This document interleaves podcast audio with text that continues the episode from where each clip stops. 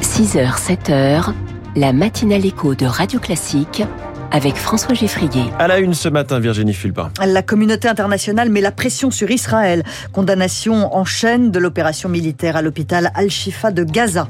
Se soigner par la lumière, jeûner pour se purifier. Les dérives sectaires dans le domaine de la santé se multiplient. Un projet de loi pour agir. Et puis comment conjuguer la nostalgie au futur avec une Twingo électrique à 20 000 euros par exemple? Elle sera là en 2026. Après ce journal promis, cette fois, on va faire simple. D'ailleurs, on, on lance une commission pour le Et oui, le gouvernement relance le chantier de la simplification. Le détail dans les titres de l'économie à 6h10. Et puis les classiques de l'économie, on parlera de ces géants au pied d'argile, les promoteurs immobiliers chinois qui font trembler l'économie mondiale. Rendez-vous avec Natacha Valla à 6h20. Le Conseil de sécurité de l'ONU demande des pauses humanitaires à Gaza. C'est la première fois depuis le début de la guerre que le Conseil de sécurité se fait entendre. Il appelle donc à des pauses et à des couloirs humanitaires urgents. Une résolution en forme de vœu pieux puisque l'ambassadeur d'Israël auprès des Nations Unies la qualifie déjà de complètement détachée de la réalité. Loin des pauses, l'armée israélienne poursuit ses opérations militaires à l'hôpital Al-Shifa de Gaza. Charles Ducrot, où en est-on ce matin dans cet immense complexe hospitalier? Eh bien, ce matin, l'armée israélienne poursuit son opération militaire, une opération ciblée, affirme Tsahal. L'hôpital Al-Shifa, le plus grand de la bande de Gaza, serait encerclé par des chars, selon plusieurs observateurs sur place, après avoir été longuement fouillé. L'ONU estime à 2300 le nombre de patients et de personnels, des civils dont l'organisation adjure la protection. Tsahal en est convaincu des terroristes qui auraient installé leur quartier avec des armes, des munitions que les soldats affirment avoir saisies Image à l'appui et avec des otages également. De son côté, le Hamas dément et affirme que l'armée israélienne a détruit plusieurs accès au bâtiment à coups de bulldozer. Alors l'organisation et le directeur de l'hôpital en personne ont demandé une enquête indépendante. Depuis hier, journalistes et enquêteurs tentent de recouper les informations, non sans difficulté. L'accès à Gaza reste très compliqué, voire impossible. Merci Charles Ducrot. La communauté internationale est vent debout contre cette opération militaire à l'hôpital. Même les États-Unis prennent leur distance avec Israël. Joe Biden demande demande à l'État hébreu une extrême prudence. Pour la France, Emmanuel Macron a rappelé que la population palestinienne n'avait pas à payer pour les crimes du Hamas. La litanie des actes antisémites en France, dix stèles juives ont été dégradées hier dans un cimetière militaire allemand de la Première Guerre mondiale dans l'Oise. Une enquête a été ouverte. On peut être président en exercice et être poursuivi par la justice française. Bachar el-Assad est visé par un mandat d'arrêt international émis par la France. Le président syrien est accusé de complicité de crimes contre l'humanité pour les attaques chimiques perpétrées dans son pays à l'été 2013. Des attaques au gaz sarin qui avaient fait un millier de morts. Clémence Défend quatre plaignants dans cette affaire et elle salue une avancée de la justice internationale.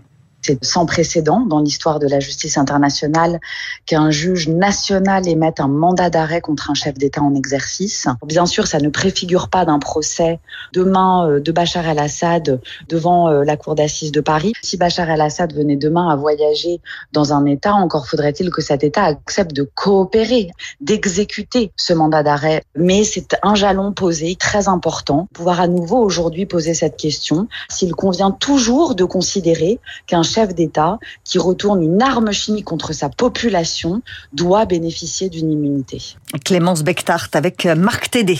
Les écoles rouvrent ce matin dans le Pas-de-Calais. Oui, les élèves de, des 400 établissements fermés depuis le début des inondations reprennent le chemin de l'école.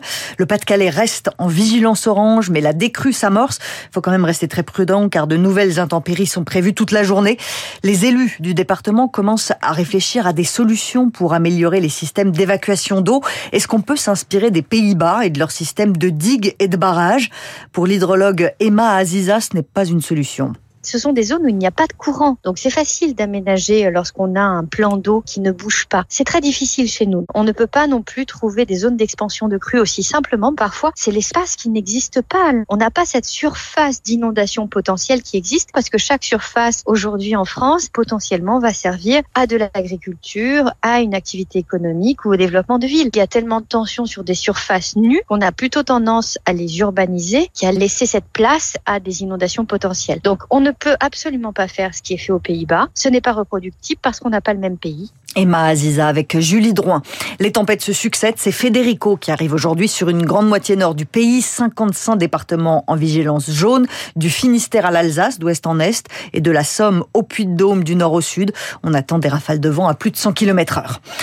Un an de prison avec sursis requis à l'encontre d'Éric Dupont-Moretti, le garde des Sceaux comparé devant la Cour de justice de la République pour prise illégale d'intérêt, accusé d'avoir profité de sa fonction de ministre pour régler des comptes avec des magistrats. Ses avocats vont plaider aujourd'hui avant la mise en délibéré de la décision. Le policier auteur du tir mortel sur le jeune Naël est libre. Après quatre mois de prison, il a été remis en liberté sous contrôle judiciaire. Il reste évidemment mis en examen pour meurtre. Un nouveau projet de loi contre les dérives sectaires met l'accent sur le domaine de la santé. Se nourrir uniquement d'aliments crus, pratiquer le jeûne ou se nourrir de lumière. Voilà ce que proposent certains gourous. Le phénomène n'est pas nouveau, mais depuis la crise du Covid, il connaît une expansion inquiétante et ça peut mener à des dérives très dangereuses, Nina Droff. Pour Geneviève, 80 ans, tout commence lorsqu'elle découvre qu'elle est atteinte de cataracte. Terrifiée par une opération de l'œil, un collègue lui propose une thérapie alternative. Il s'est rapproché de moi en me disant qu'il y avait une possibilité de me guérir de ce problème visuel en passant par des transferts de lumière on recevait cette lumière qui guérit de la paume de la main d'un pratiquant. En échange de ce soi-disant transfert de lumière quotidien, Geneviève devait évidemment faire une offrande de plusieurs dizaines d'euros à chaque fois, dans l'espoir de guérir son œil en vain. Petit à petit, mon état de santé s'est aggravé. Et un jour, j'ai failli écraser quelqu'un parce que je ne l'avais pas vu traverser. Ce type de cas est loin d'être isolé. Les dérives sectaires liées à la santé représentent aujourd'hui plus d'un tiers des saisines de la Mivilude. Charline Laporte, présidente de la CAFES, qui lutte contre les emprises sectaires. On est débordé et les médecins surtout sont débordés quelquefois à voir arriver des personnes dans un état épouvantable, presque à la mort. Avec la nouvelle loi, ces dérives sectaires seront punies de 15 000 euros d'amende et d'un an d'emprisonnement. Une voiture euh, iconique en version électrique. Lucas Deméo, le directeur général de Renault, sera votre invité. François Geffrier, euh, ce sera à 7h15 sur Radio Classique. J'imagine que vous allez lui parler, entre autres, de la nouvelle Twingo électrique. Elle arrivera en 2026 et Céline Cajoulis nous, va nous la présenter. La Twingo, née en 1993, est devenue, avec ses phares ronds et son look de grenouille sur roue, l'un des best-sellers de la marque, avec plus de 2 millions et demi d'exemplaires vendus dans la version thermique. Pour la version électrique, Luca De Meo reprend la recette qu'il avait utilisée chez Fiat avec la Fiat 500, puis chez Renault avec la prochaine R5 électrique. Un modèle iconique, restylé et désormais proposé en version électrique avec toujours un argument de poids, un prix accessible. La Twingo électrique sera disponible à l'été 2026, soit un développement en un temps record, et proposée à moins de 20 000 euros hors subvention.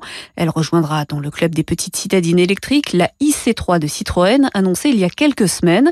Renault proposera une offre de location à moins de 100 euros par mois pour entrer dans le cadre du leasing social du gouvernement qui vise à donner la possibilité aux ménages les plus modestes de passer à l'électrique. Avec une petite autonomie, la voiture promet aussi une consommation d'électricité réduite pour sa recharge. La Twingo sera fabriquée en Europe, mais pas en France, où le plan de charge des usines est déjà bien rempli. Au total, et à l'horizon 2031, Ampère proposera six autres modèles, des Mégane, Scénic, R5 et R4 électriques et deux autres voitures encore secrètes. 7h15, le rendez-vous avec euh, le directeur général de Renault sur Radio Classique. C'est une euh, des affaires qui passionne le plus le grand public, l'affaire Xavier Dupont de Ligonnès, l'homme soupçonné d'avoir tué euh, son épouse et ses quatre enfants à Nantes en 2011. XDDL, comme on l'appelle, est peut-être en fuite, peut-être mort, ça reste un mystère. Et c'est ce mystère qui débarque en BD, ça s'appelle La Traque, ça vient de sortir aux éditions Petit à Petit. Le directeur de la maison d'édition nantaise, Olivier Petit, voulait absolument publier cette BD. Tout le monde à Nantes connaît à un moment donné quelqu'un qui connaît quelqu'un qui connaît quelqu'un qui connaît soit Xavier Dupont-Ligonnès, soit Agnès sa femme, soit les enfants. Je me suis dit il y a quelque chose à faire en docu-BD parce que la bande dessinée va apporter un mode de narration nouveau. Ça va nous permettre d'introduire des dialogues, d'introduire des mises en situation qu'on n'avait pas euh, pu rencontrer dans les autres ouvrages. Elle a une dramatique formidable. Déjà euh, parce que personne ne connaît la fin de cette histoire et que le personnage incarné par euh, Xavier Dupont de Ligonnès en tant que suspect numéro un est quelqu'un d'extrêmement ambigu. Donc forcément, il y a tous les ingrédients du mystère dans toute sa splendeur. Olivier Petit avec Julie Drouin. Et c'était le journal de 6 heures signé Virginie Fulpin. Merci Virginie, vous revenez à 7 heures. La simplification à la française. Tout un programme. C'est dans les titres de l'économie dans un instant. Et puis une façon d'acheter ou de vendre une voiture d'occasion, mais en toute confiance. Ce sera dans la France de demain. Radio Classique 6 heures.